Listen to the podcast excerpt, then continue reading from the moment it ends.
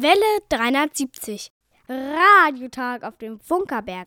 Hallo, hallo, da sind wir wieder. Herzlich willkommen zum Welle 370 Radiotag vom Funkerberg in Königs Wiege des Rundfunks in Deutschland, Meilenstein der Technikgeschichte. Heute im Studio sind Theo und Detlef. Und virtuell zugeschaltet? Ja, hier spricht Berlin, Jörg Wagner. Und wir haben ein ganz tolles, buntes Programm zusammengestellt. Lieber Hörer, wir freuen uns immer, wenn du uns sagst, dass du uns gehört hast. Das kannst du auf folgenden Wegen tun. Per E-Mail an Welle 370 at funkerberg.de. Eine MMS, WhatsApp oder welcher Nachricht auch immer schreibst du an. 0 1 5 1 7 0 0 1 5 7 1 1. Detlef, welches Tierchen kommt denn heute angekrochen? Das Kaninchen kommt heute mal an. Will auch mal gucken, was bei uns so los ist. Das Kaninchen von der Funkerbergwiese hoppelt an die GPS-Adresse 52 Grad, 18 Minuten, 15 Sekunden Nord. Und 13 Grad, 37 Minuten, 14 Sekunden Ost. Und die klassische Post, die geht an. Welle 370. Senderhaus 1. Funkerberg 20. In 15711 Königs Wusterhausen, Rundfunkstadt. So, und wie es sich gehört, an dieser Stelle haben wir eine wunderbare Prise Funkgeschichte. Welle 370. Eine Prise Funkgeschichte. Gesprochen von Hanna. Der polnische Bauingenieur Andrzej Szybczynski hat in seinen ersten Arbeitsjahren Ski- und Sessellifte gebaut. Die Aufgabe, die er im Jahr 1972 übernahm, war eine wahrhaft gigantische: die Errichtung des höchsten Bauwerks der Welt. Am 18. Oktober 1972 wurde im polnischen Garbin, etwa 30 Kilometer von Konstantinow entfernt, mit dem Bau des Fußes eines Antennenmastes begonnen. Knapp zwei Jahre später war der Sendemast fertig und mit 646 Meter und 38 Zentimeter Höhe das höchste Bauwerk der Welt. Zum Vergleich, der polnische Antennenmast war so hoch wie zwei Eiffeltürme, dreimal so hoch wie Mast 17 oder vier Kölner Dome übereinander. Auf einer Eisenbahnplatte im Maßstab H0 wäre der Mast 7,5 Meter hoch. Der Antennenmast wurde in Form eines gleichseitigen Dreiecks mit einer Kantenlänge von 4,80 Meter gebaut. Der Antennenfuß wurde mit drei jeweils zweieinhalb Meter hohen Säulen aus Porzellanisolatoren realisiert. Darauf wurden 86 Mastelemente mit einer Höhe von jeweils 7,5 Meter montiert die Abspannung erfolgte mit isolierten, 50 mm starken Pardunen in fünf Ebenen. Zur Erleichterung der Wartung wurde in den Mast ein Aufzug eingebaut, der mit einer Geschwindigkeit von 85 cm in der Sekunde etwa 30 Minuten für einen vollständigen Aufstieg benötigte. Und auch die Mastbefeuerung für die Flugsicherung offenbart die gigantische Dimension dieses Bauwerks in 16 Ebenen mit einem Abstand von etwa 40 Metern waren Signallampen mit einer Leistung von 200 Watt installiert. Das Signalfeuer an der Mastspitze hatte eine Leistung von 2 mal 1000 Watt. Am 30. Juli 1974 wurde der Antennenmast offiziell in Betrieb genommen und wurde damit der einzige jemals in Betrieb befindliche Halbwellendipol der Welt. Bereits zehn Jahre nach Inbetriebnahme wurden bei Inspektionsarbeiten erhebliche Schäden am Mast festgestellt. Die auf den Mast wirkenden Windlasten verursachten große Schwingungen im Bauwerk. Die statische Aufladung des Selbststrahlers führte zu Kriechströmen und auch der Rostschutz war mangelhaft. Es stellte sich heraus, dass die dauerhafte Sicherung mit kleineren Verbesserungen nicht zu erreichen war. Ein möglicher Neubau wurde wegen Materialmangel verworfen und so begann man mit umfangreichen Reparaturmaßnahmen.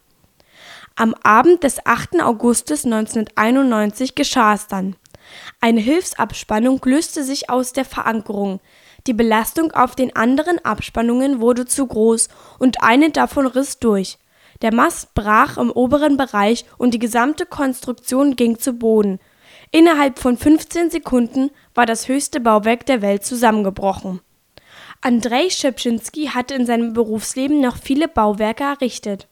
Eines davon ist der 370 Meter hohe Fernsehturm in Kuwait. Und dieser steht bis heute. Ja, eine wunderbare Prise Funkgeschichte, gesprochen von Hanna. Vielen Dank dafür. Und äh, wir sind ganz traditionell jetzt an unserem Part angekommen, wo wir normalerweise live im Studio unseren Studiogast begrüßen. Unser Studiogast aber ist ein äh, sehr aktiver Radiomann und darum ist er uns übers Internet zugeschaltet. Äh, er ist bekannt in seinen ersten Rundfunkjahren als Hörspielkind im DDR-Radio, hat dann in den äh, späten 80er Jahren beim Jugendradio DT64 1960 äh, seine Stimme erklingen lassen und heute insbesondere aus dem Medienmagazin bekannt. Herzlich willkommen bei uns hier in der Sendung Jörg Wagner. Ja, nochmal herzlich willkommen. Äh, es ist wirklich toll, was das Internet doch möglich macht. Unser Thema ist ja 30 Jahre Mauerfall. Das ist das große Oberthema.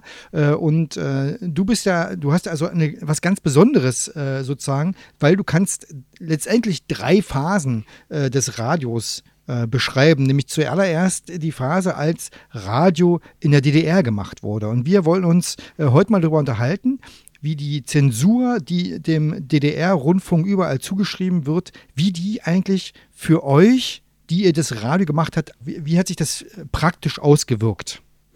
Ja, also man muss erstmal dazu sagen, es gibt natürlich zwei Formen der Zensur. Die eigentliche richtige Zensur ist der staatliche Eingriff in äh, Medien. Was dann noch dazu kommt, ist sozusagen die innere Zensur, abgesehen von der Selbstzensur. Äh, die Selbstzensur ist ein Resultat natürlich der anderen Zensur, dass man sich immer die Frage stellt, oh, was kann ich denn überhaupt machen, dass ich nicht kollidiere mit dem System. Und dann ähm, kommt aber hinzu bei diesem Jugendsender, wir waren ja alles junge Leute und äh, die sind von Natur aus immer ein bisschen rebellisch und testen die Grenzen aus. Insofern war das auch immer ein Abstecken, wie weit darf man gehen. Und man konnte bei diesem Jugendsender sehr, sehr, sehr weit gehen. Also es gab Live-Telefonate, was heute manche Privatradiostation nicht hinkriegt.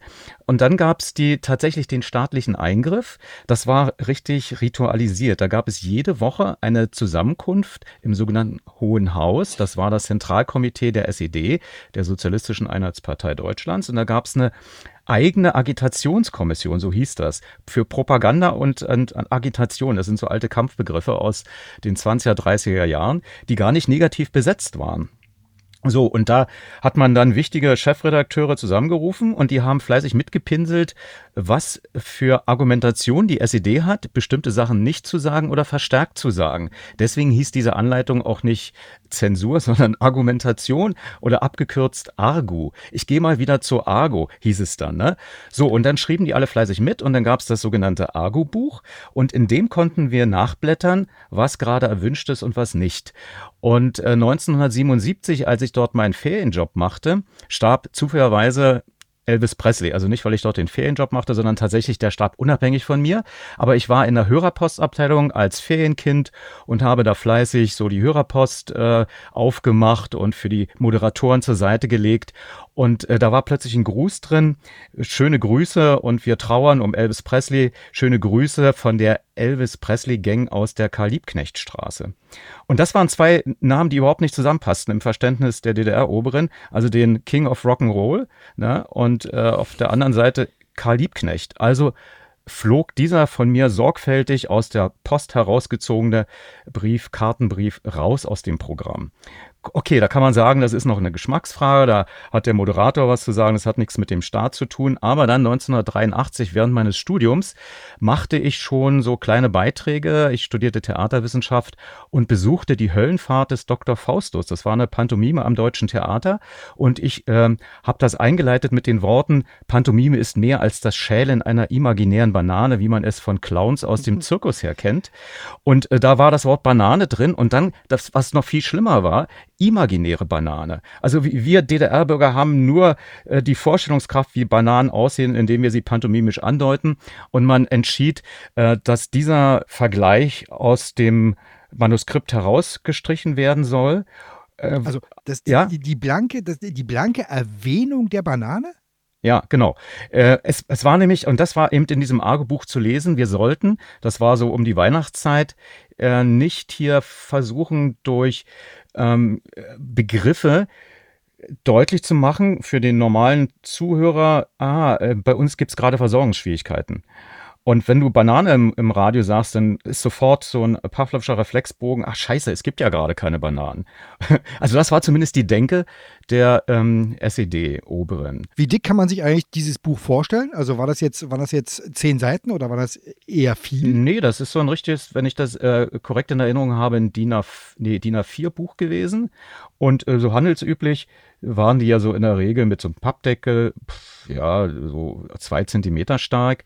Und da wurde jede Woche was reingeschrieben. Und dann konnte man rückblickend also das alles sich dann nochmal anlesen, Krass. angucken.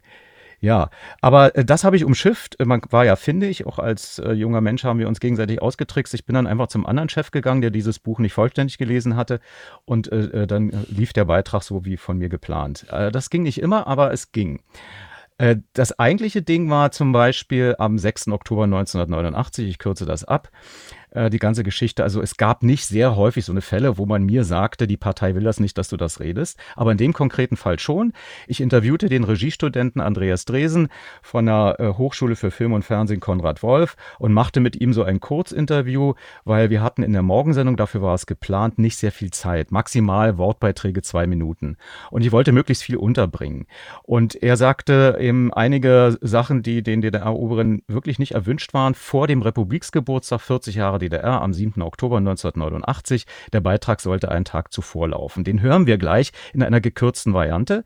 Und äh, zuvor will ich noch etwas äh, spielen von Silke Hasselmann, eine Kollegin von mir, wie die eine Anmoderation erlebte, die sie in ähm, Reaktion auf äh, ein Verbot der sowjetischen Zeitschrift Sputnik machte. Ähm, man muss dazu die Vorgeschichte kennen.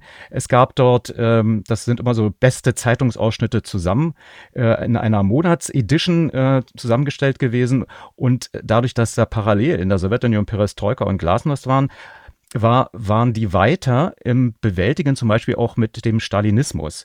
Und die SED sagte, nee, das ist ja völlig falsche Lesart, die Geschichte und so. Man kann zum Beispiel Hitler nicht mit äh, Stalin gleichsetzen, was in diesen Artikeln gemacht wurde, was die Opfer betraf. Und hat eine Ausgabe schon mal nicht äh, zugelassen, aber dann, äh, das war glaube ich November 1988 hat man komplett diese Zeitschrift verboten und darauf hat dann die Moderatorin Silke Hassemann Folgendes gesagt, sie erinnert sich.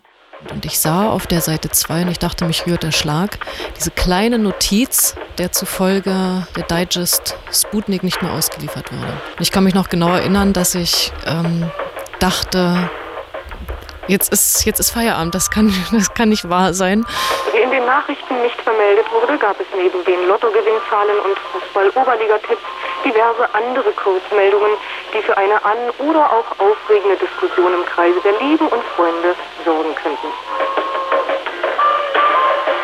Leider können wir uns ab sofort in einer Zeitschrift weniger informieren, aber das ist nur gerecht, gab es doch eine Ausgabe auch schon nicht. Diese Auslieferungsunregelmäßigkeiten können wir Leser uns natürlich nicht leisten.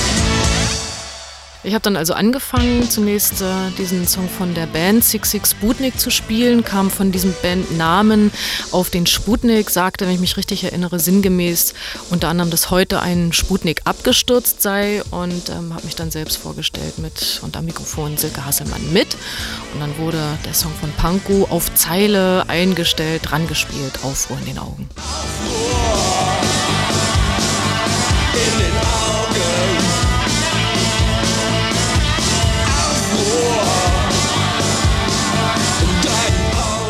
Ich sage ein Stichwort und du erzählst mir, was dir daraufhin einfällt. Kultur des Streits.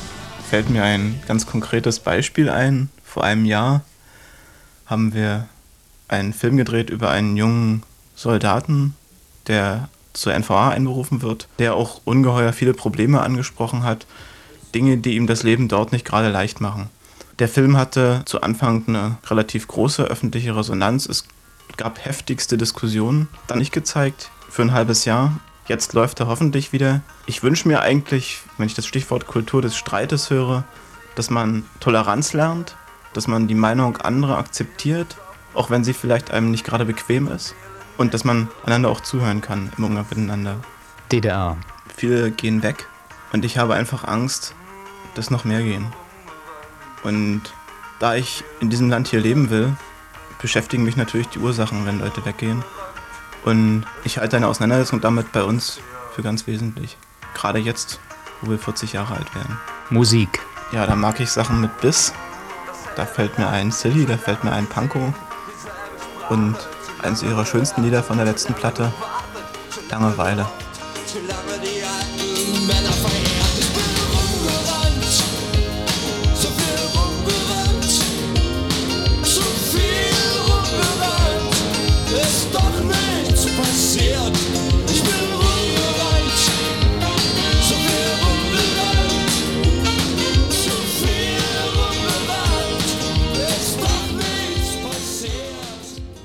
Also zur Erklärung der beiden Töne nochmal. Das erste Beispiel war eine Live-Moderation und die kann man natürlich nicht im Vorhinein verhindern, aber im Nachhinein sanktionieren. Die Kollegin wurde ein Jahr strafversetzt zum Sender Stimme der DDR in die Redaktion Aktuelle Politik, wo ich sag mal doch eher so der linientreue Journalist zu Hause war und die Kollegin sollte wieder eingenordet werden.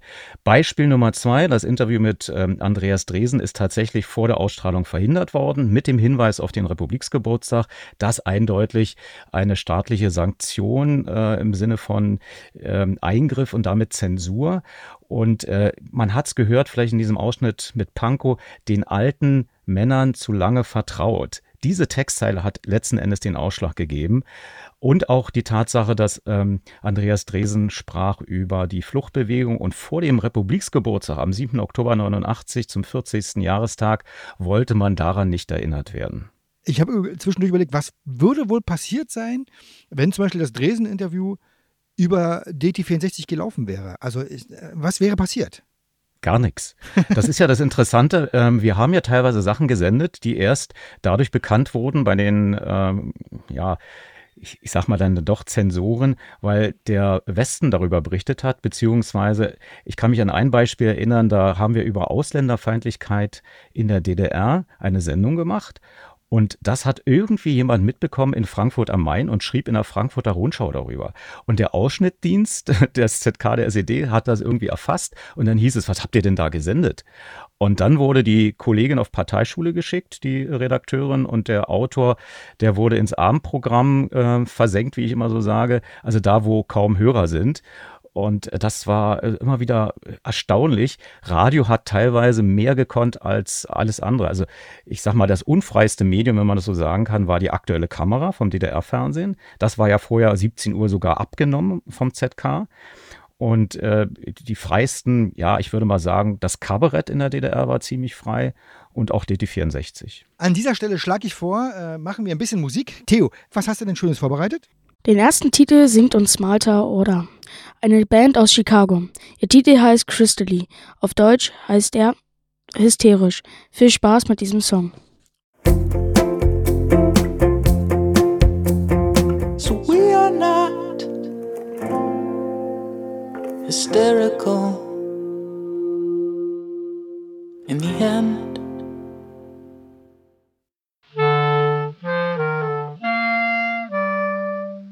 Welle 370. Radiotag auf dem Funkerberg.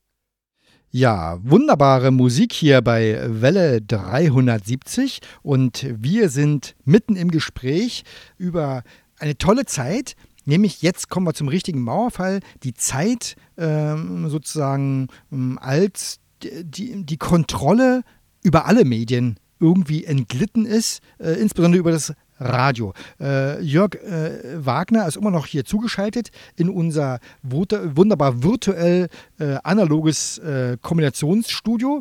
Äh, Jörg, wann ging das eigentlich los, dass der Rundfunk mit einmal ganz frei wurde? Das war der 18. Oktober, also 1989, noch vor dem eigentlichen Mauerfall.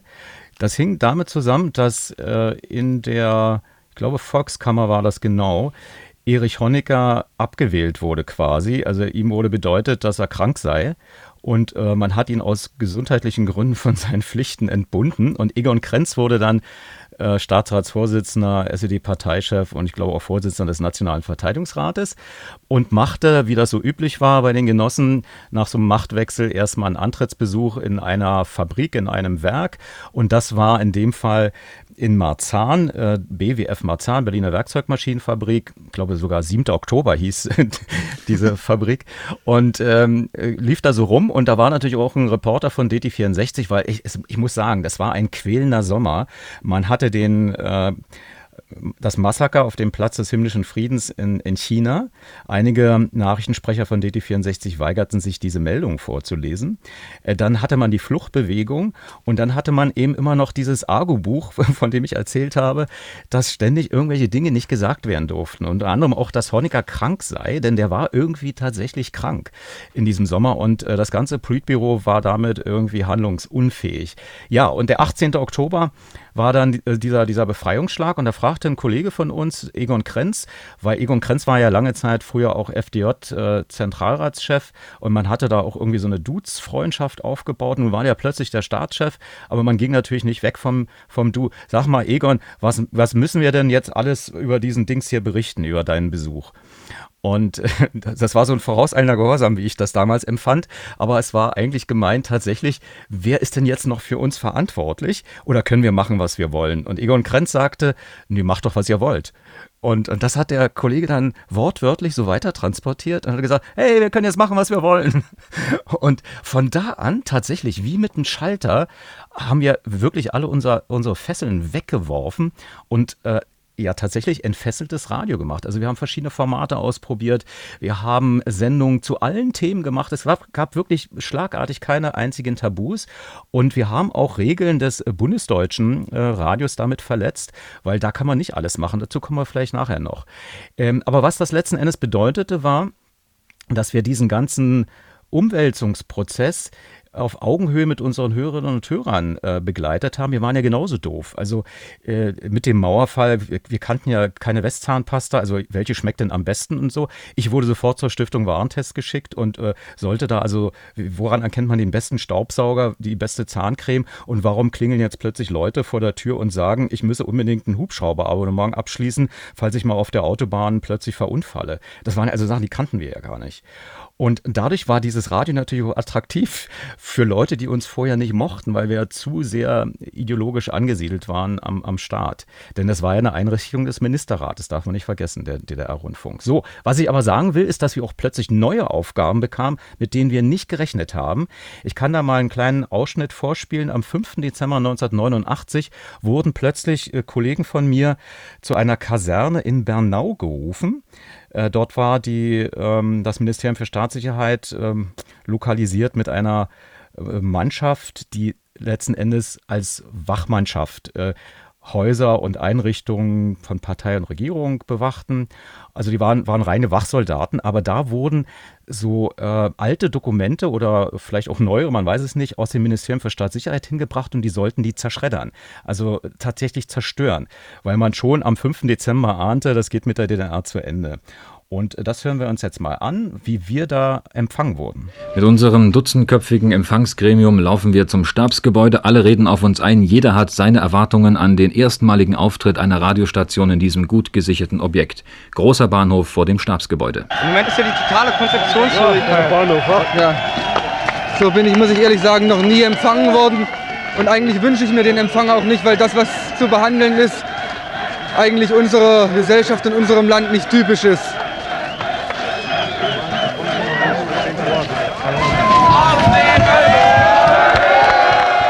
Circa 500 stehen weit nach dem Zapfenstreich in unterschiedlichster Anzugsordnung vor uns. Der Kommandochef Oberst Beuth erwartet uns auf der Treppe. Da wir hier auf der Treppe das nicht alles klären können und da ich weiß, dass ihr Vertreter von euch benannt habt zu diesem Gespräch, schlage ich vor, dass wir uns jetzt zurückziehen. Nein,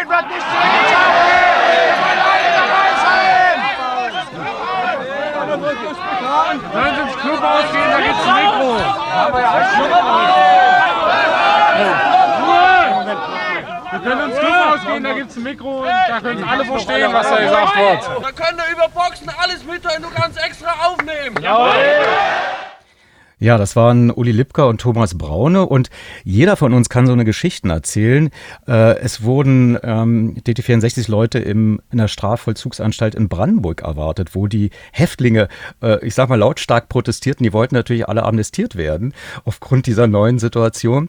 Und ich wurde auch gerufen zu einem militärischen Objekt, wo die Soldaten dann plötzlich bei DT64 auf dem Flur standen und sagten, wenn ihr nicht kommt, besetzen wir die Waffenkammer. Weil die wollten nicht äh, äh in einen Topf geworfen werden, werden mit den, äh, ich sag mal, Spionen, äh, den IMs und so weiter des Ministeriums für Staatssicherheit und sagten, wir machen, wir wählen jetzt Soldatenräte. War natürlich alles illegal, äh, aber, aber trotzdem hat, hat dieser Umbruch so viel Dynamik entwickelt, dass wir teilweise als Schlichter gerufen wurden und das wurde dann im Radio übertragen. Also eine sehr spannende Zeit, die mich auch ein bisschen überfordert hat, weil ähm, das hat mit Journalismus letzten Endes nichts mehr zu tun gehabt. Wir waren tatsächlich Schlichter in diesem Fall. Und das Radio wurde dann aber so beliebt, ähm, dass die eigentliche politische Aufgabe, nämlich diesen Sender abzuschalten, mit äh, massenhaften Demonstrationen begleitet wurde, Hungerstreiks. Die Leute ketteten sich an Sendetürme, um diesen Sender zu erhalten. Und äh, eine kleine Ahnung von diesem ja, Streit. Einerseits sagt die Politik, nee, das ist ein Blauhemdsender gewesen, wir müssen uns erneuern, wir bauen jetzt hier total neue ARD-Stationen auf. Und dass die Jugendlichen aber meinten, nee, nee, das ist der Sender, der äh, weiß, wovon er spricht. Die haben selber diesen ganzen Mist durchgemacht, den wir auch durchgemacht haben und sind jetzt äh, unsere Verbündeten. Also diese, diese, dieser, dieser äh, ich sag mal, diese Mischung, diese, diese auch Kraft, die dahinter stand, wird in einem Ausschnitt deutlich, den ich jetzt noch spielen will als nämlich die Leitung des ähm, Funkhauses Berlin in einer Leberstraße beschloss, DT64 mit RIAS 1 zu fusionieren. Das kann man sich gar nicht vorstellen und äh, hatten dann am 7. September 1990 ähm, in Dresden und in Neubrandenburg und glaube ich noch ein paar, bei ein paar anderen Frequenzen dann tatsächlich Rias 1 aufgeschaltet, wohl wissend, dass, dass, dass das nicht geht, Rias und DT64 zu vereinigen. Also sie wollten weiter ihr Original haben. Aber hören wir das mal, wie das geklungen hat. Es gab Proteste, die wir auch im Radio teilweise übertragen haben und so hörte sich das dann an. Ich weiß nicht, wie man den Protest deutlich machen soll in Berlin, damit man in Neubrandenburg vorm Kulturhaus steht Lutz. Tja, und hier ist eine richtig trotzige Stimmung. Es sind sicherlich auch einige hundert. Vielleicht macht euch noch so locker.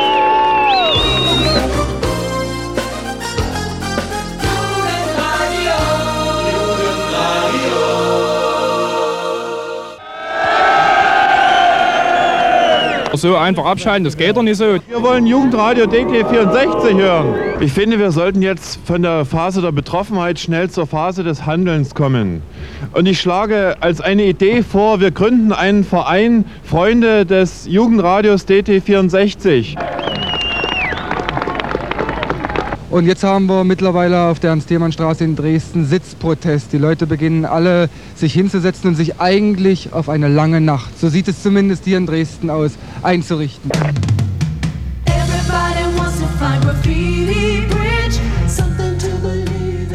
Und die Dresdner warten nun natürlich mit Spannung, dass Jugendradio wieder auf Sendung geht. Achtung, jetzt wird es gleich ein Loch geben, denn wir nehmen das andere Programm einfach mal zup, zup ja, hier Weg. ist Ruhe jetzt. Hier ist absolute Ruhe bei uns im Lautsprecher. Und 15 Sekunden vor 20 Uhr haben wir den anderen Sender drauf.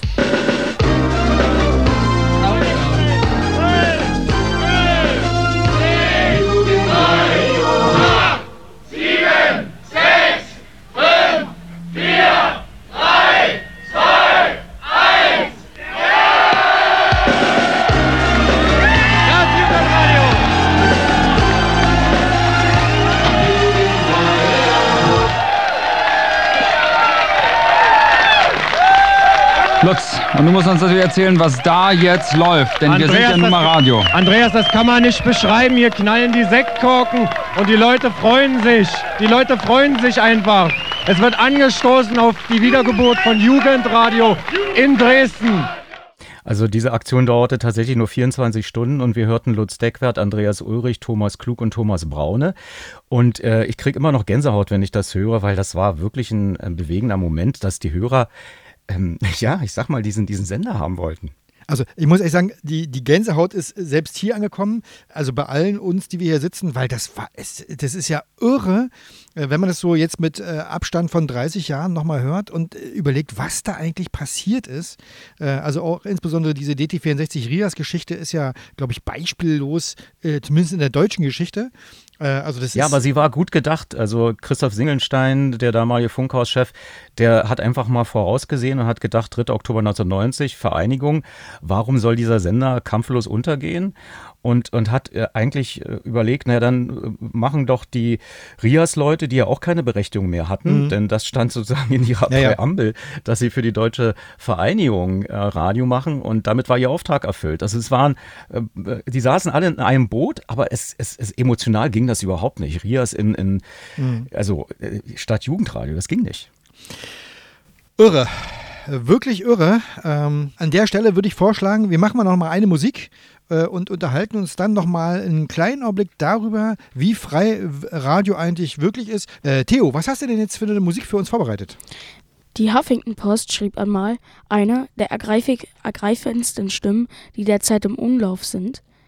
Alia Nero ist eine jenseitige Künstlerin, die die Früchte ihrer Seele teilt. Ihre Stimme geht direkt ins Herz. Assalam Shalem heißt ihr wunderbarer Titel.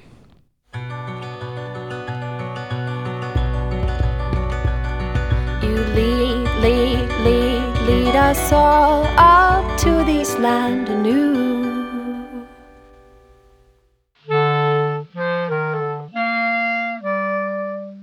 Welle 370. Radiotag auf dem Funkerberg. Mit uns immer noch äh, äh, im Herzen und virtuell übers Internet verbunden äh, Jörg Wagner an der anderen Seite der Leitung. Ähm, jetzt sind wir im Hier und Jetzt angekommen. Wir wollen über, äh, kurz noch darüber reden, wie frei Radio wirklich heute ist. Und also Radio ist das schnellste Medium, Radio ist ein tolles Medium, aber es ist frei. Ja, nochmal in Bezug zur DDR gesprochen, auf jeden Fall. In Bezug auf die Zeit äh, sozusagen zwischen ähm, Honecker-Sturz und äh, Vereinigung, das war, das war das, ich, ich will, nicht sagen Chaos oder, oder jeder konnte machen, was er wollte, aber da gab es so gut wie keine Regeln. Die mussten erst gefunden werden. Und mit der Vereinigung gab es natürlich Regeln für die Medien und äh, die heißen zum Beispiel fürs Radio, man ruft nicht zu Demonstrationen auf. Es gab mal eine lange Zeit diese Tradition im Verkehrsfunk nicht zu sagen, wegen einer Demonstration am Pariser Platz äh, gegen äh, Tierversuche und so weiter wird jetzt äh, die Straße gesperrt, sondern wegen eines Straßenumzuges. Ganz neutral, damit nicht irgendwie der Verdacht entsteht, das Radio würde hier politische Propaganda betreiben, egal für welche Partei oder für welche Richtung. Das hat sich so ein bisschen gelockert, aber es gibt natürlich weiterhin Regeln, äh, Verpflichtung zur Objektivität, also möglichst äh, das gesamte Parteienspektrum äh, zu Wort kommen zu lassen, Kommentar und Meinung voneinander zu trennen. Das haben wir bei DT64 in dieser Zeit nicht gemacht. Da haben wir unsere Meinung, auch unsere Haltung mit in die Moderation einfließen lassen, was auch wieder ähm, Vorzüge hatte, weil natürlich dann sofort die Hörer wussten, wo kann man uns verorten. Heute klingt das vielleicht ein bisschen antiseptisch, aber das hat schon seinen Grund, dass man Nachrichten und Meinung voneinander trennt. Und das jetzt aber als Unfreiheit zu bezeichnen, ist vielleicht wieder zu gewagt, aber es gibt eben im Rahmen dieser Freiheit Regeln und daran muss man sich halten. Und wenn man dann noch mal einen Blick über den deutschen Tellerrand hinauswirft, äh, das haben wir gemacht äh, im Medienmagazin des RBB. Wir haben so eine Osteuropa-Tour gemacht, äh, von Polen anfangend, dann äh, nach ähm, Ungarn runter, Bulgarien, Griechenland, Italien. Das sind die auf der Freiheitsliste ganz weit hinten von Reporter ohne Grenzen. Und da wurde es mir wieder Himmelangst. Und ich erinnerte mich teilweise wirklich an die DDR mit äh, der Zensur, mit dem gleichgeschalteten Ungarn. Ganz schlimm. Äh, dort die Kollegen beim staatlichen äh, Hörfunk, die sind teilweise geflüchtet in, in Internetzeitungen. Es gibt immer noch Projekte, wo man seine Meinung frei äußern kann. Aber so der, der ganze offizielle Funk ist dort gleichgeschaltet. Und deswegen, also wir sind, glaube ich, auf Platz 12 oder Platz 13. Das ist äh, äh, wirklich sehr komfortabel, was wir hier in Deutschland haben und wir sollten es bewahren. Genau, das ist, man kann es gar nicht oft genug betonen.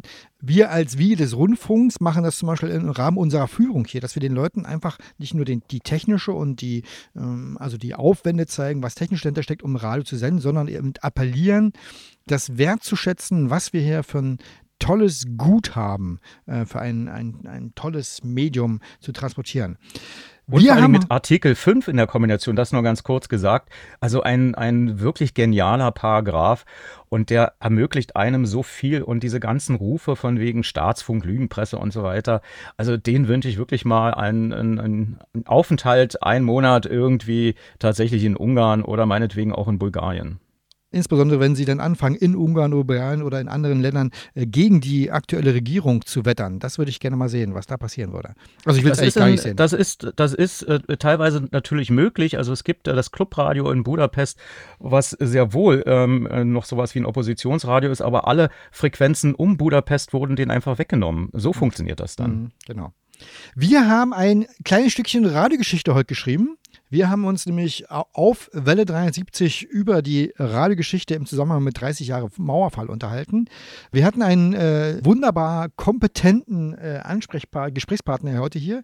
Äh, und der, äh, Jörg, du hast wirklich hervorragende Beispiele hier äh, eingespielt, O-Töne, äh, die wirklich uns den Schauer den Rücker runterjagen. Vielen Dank auf alle Fälle dafür.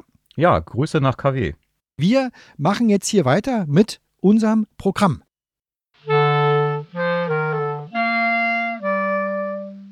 Welle 370. Die Funkerberg-Nachrichten. Gesprochen von Jerome. Rumblubbern mit dem SÜ2. Amerikanische Straßenkreuzer mit 4 PS und noch mehr Hubraum, Motorräder so schwer wie ein Auto, Oldtimer und Neufahrzeuge auf Hochglanz poliert. Über 400 Fahrzeuge begeisterten am 2. Oktoberwochenende in der Rundfunkstadt Königs Wusterhausen und mittendrin der SÜ2 vom Funkerberg. Auf Einladung von Organisator Dirk Marx und seiner Rumblubbern-Crew präsentierte sich unser historischer Übertragungswagen mit seiner einmaligen Studiotechnik den Besuchern. Fast noch mehr Aufmerksamkeit bekam dabei das sehenswerte Fahrzeug, ein Mercedes-Benz 1622, Baujahr 1985, 17 Tonnen Leergewicht. Viele Fahrzeuge beim Rumblubbern beeindruckten mit ihrem satten Motorsound. Die in den Oldtimern verbauten Mittelwellenradios jedoch sind still geblieben. Das werden wir im nächsten Jahr ändern. Löten im Museum. Was vor zehn Jahren mit zwei Dutzend Kindern und einem Tannenbaum begann, ist zu einem großen Event geworden. Das weihnachtliche Löten auf dem Funkerberg. In diesem Jahr findet das Technik-Event am 24. November statt. Was die Nachwuchsbastler in diesem Jahr erwartet, sagt uns der Leiter der Jugendwerkstatt Jürgen Förster. Ja, liebe Kinder, es ist egal, ob ihr schon mal gelötet habt oder nicht. Kommt bitte am 24. November diesen Jahres ab 11 Uhr auf den Funkerberg. Euch erwartet ein blinkender Tannenbaum. Es werden auf Reißnägeln werden verschiedene elektronische Bauelemente aufgelötet und dann blinken euch fünf Leuchtdioden an. Ihr könnt diesen Weihnachtsbaum dann euren Eltern schenken oder euren Großeltern schenken oder stellt ihn euch zu Hause unter euren großen Tannenbaum, so dass ihr euch denn freut und zusätzlich in diesem Jahr haben wir eine Ausstellung vor unserer Werkstatt. Wir zeigen euch die Funktion eines 3D-Druckers und die beiden Mikrocomputerplatinen, diese Calliope und den Raspberry Pi in Funktion und was man damit für Projekte gestalten kann. Die Teilnahme ist nur nach Voranmeldung möglich. Anmeldungen sind unter Telefon 0162 567 1151 oder per E-Mail verein.funkerberg.de möglich. Sondersendung von Welle 370. Kurzwellenhörer aufgepasst! Am 16. November präsentiert Welle 370 eine ganz besondere Sendung. In der Zeit von 20 bis etwa 22.30 Uhr mitteleuropäischer Zeit sendet Welle 370 ein Live-Sonderprogramm. Wer seinen Kurzwellenempfänger auf 6145 Kilohertz einstellt, kann einer Weltpremiere beiwohnen. Das mit 100 Kilowatt abgestrahlte Programm sollte in ganz Europa gut zu empfangen sein. Über den Inhalt können, wollen und dürfen wir heute noch nicht berichten. Was wir sagen können, das gab es so noch nie. Und es wird eine Sonder-QSL-Karte für dieses Event geben. Mehr Informationen ab dem 5. November auf welle370.de. Bergfunk Open Air. 100 Jahre Rundfunk. Stadtfest, Kulturtage und Bergfunk Open Air. Das Jahr 2020 hat jede Menge zu bieten. Im August des kommenden Jahres finden in Königs wieder die Kulturtage Königs Wusterhausen statt. Sechs Tage gibt es auf dem Funkerberg und in der Rundfunkstadt jede Menge kulturelle Leckerbissen. Welche Veranstaltungen in der Kulturwoche im August stattfinden und welche neuen Ideen realisiert werden, daran arbeitet der Verein Stubenrausch Kultur Musik Leben e.V. derzeitig. Als Abschluss der Kulturtage findet auch 2020 wieder das Bergfunk Open Air statt. Wann es dafür die ersten Karten gibt, erfahrt ihr auf bergfunk-openair.de. Das Wetter: Im Studio sind es 24 Grad. Diese Stelle ist unseren Hausbands gewidmet. Superhelden-Song heißt der Titel von Flexibel, den wir jetzt spielen. Ich wär so gern ein Superheld, fände ich auch keinen, der mich einstellt. Hätte ich immer was zu tun, denn das Verbrechen wird nie ruhen. Egal ob Bankraub oder Überfall, ich verhindere unerwirklich überall. Egal ob Tag oder auch Nacht, es gibt keinen, der was ungesehen macht.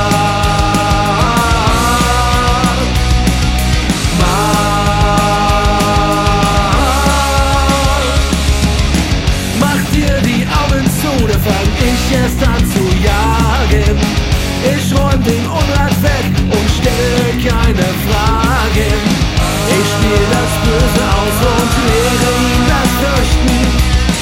Ich mach die Straßen sauber, dass du dich ohne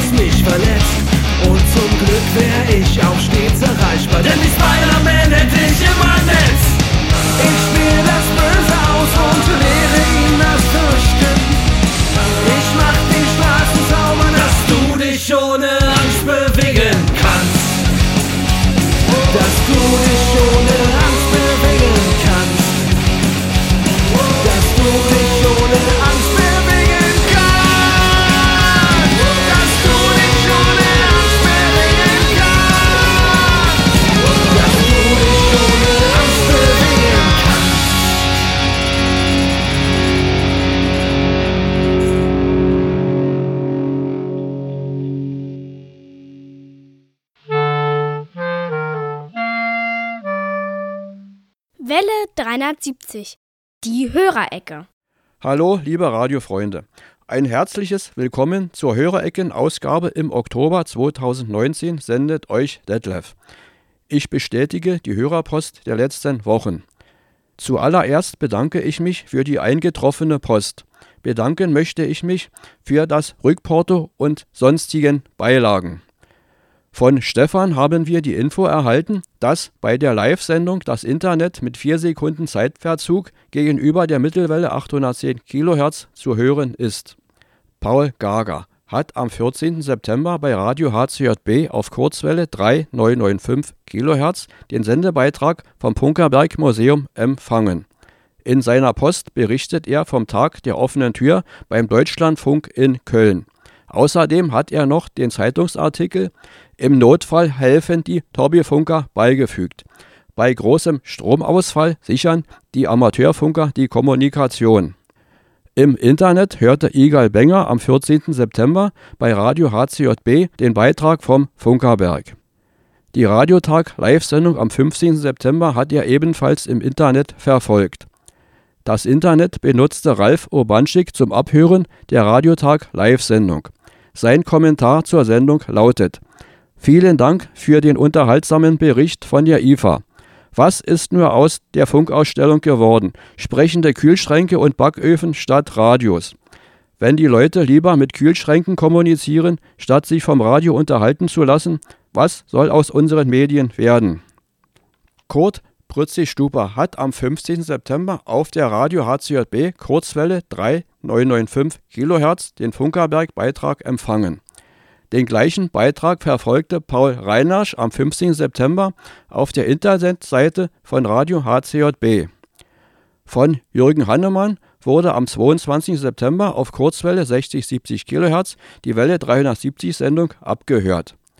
Bernd Seiser hörte Welle 370 Sendungen am 15. September im Internet, am 22. September bei Channel 292 auf Kurzwelle und am 4. Oktober bei Alex Berlin im Internet.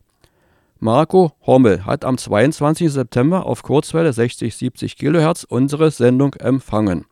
Ebenfalls am 22. September hörte Gerakini Schalki-Diki in Thessaloniki in Griechenland den Radiotag aus der Rundfunkstadt. Er hörte Welle 370 zum ersten Mal und er hat eine Aufzeichnung mitgeschickt. Ronald Herpel, Delta Lima 3, Bravo Uniform Alpha, hat auch am 22. September die Welle 370 Sendung empfangen. Klaus Irrgang hörte am 15. September die Radiotag Live-Sendung. Mit seiner Post bedankt er sich für das kleine Präsent. Das waren meine Ausführungen in der Hörerecke im Oktober 2019. Ich wünsche euch immer guten Empfang beim Abhören unserer Sendebeiträge. Bis zur nächsten Ausgabe Gut die Ex von Detlef aus der Rundfunkstadt.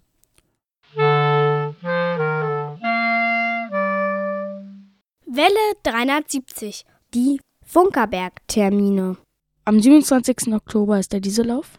Und da wird unser wunderbarer 1000 PS Dieselmotor, die grüne Mauritius der Motorenwelt, wieder angelassen. Auch am 27. Oktober ist Welle 370 Radiotag. Auch am 27. Oktober, nämlich auf 60, 70 Kilohertz Kurzwelle, werden wir dort live gehört werden können. Am 1. November ist der Radiotag bei Alex Berlin. Das ist für unsere Berliner Radiofreunde. Da könnt ihr auf 91.0 Megahertz in Berlin UKW Welle 73 in Stereo hören. Am 16. November ist die Sondersendung von Welle 370. Wir sagen noch nicht, was es ist, aber ich kann schon sagen, äh, 20 Uhr und es wird einmalig. Liebe Leute, es wird der Knaller. Und am 17. November ist Welle 370 Radiotag. Ja, das ist ganz normaler Radiotag. Da äh, könnt ihr uns dann wieder live hier vom Funkeberg hören. Und ich kann schon sagen, wir haben einen knaller Gast. Ähm, könnte sein, dass es hier vielleicht einen kleinen Auflauf im Studio gibt. Und auch an dieser Stelle kommen immer unsere Geburtstage. Im Oktober haben Geburtstag Kerstin, Barbara, Daniel, Etta, Schnatti, Jill, Hanna und außerdem der Berliner Fernsehturm. Der wird nämlich 50 und äh, ich finde, er macht sich ganz gut mit seinen 50. Kuno Taufenbach. Das ist derjenige, der als aller, allererster sich getraut hat, unseren Welle 73 Radiotag äh, auch außerhalb vom Königs Wusterhausen zu senden und das in sein Programm äh, von FM Kompakt aufgenommen hat. Kuno, viele Grüße. Und Christe Berg. Das ist ein Sänger, der macht Musik. Und Musik spielen wir jetzt für alle unsere Geburtstagskinder. It's your birthday, yes it is, it's your birthday, yes it is, it's your birthday, so happy birthday to you, yes you. It's your birthday, yes it is, it's your birthday, yes it is, it's your birthday, so happy birthday to you, yes to you. Wir machen einen kleinen Test. Lieber Hörer, schreibt mal eine Postkarte nur mit Welle 370 Rundfunkstadt. Genau, nur mit Welle 370 Rundfunkstadt. Wessen Karte auf dem Postweg auf diese Art und Weise ankommt, der kriegt von uns ein Präsent. Jawohl, so machen wir das. Wir haben noch eine Musik, Theo. Was haben wir denn noch? Den letzten Titel des Tages ist heute eher ein verrückter Titel. Kommt von Miss Darling, einem kanadischen Künstler. Der Titel, den wir jetzt spielen, heißt Drown. Viel Spaß. Und wir verabschieden uns noch und sagen Tschüss. Tschüss. Tschüss. Und vergessen Sie nicht die Antenne zu erden.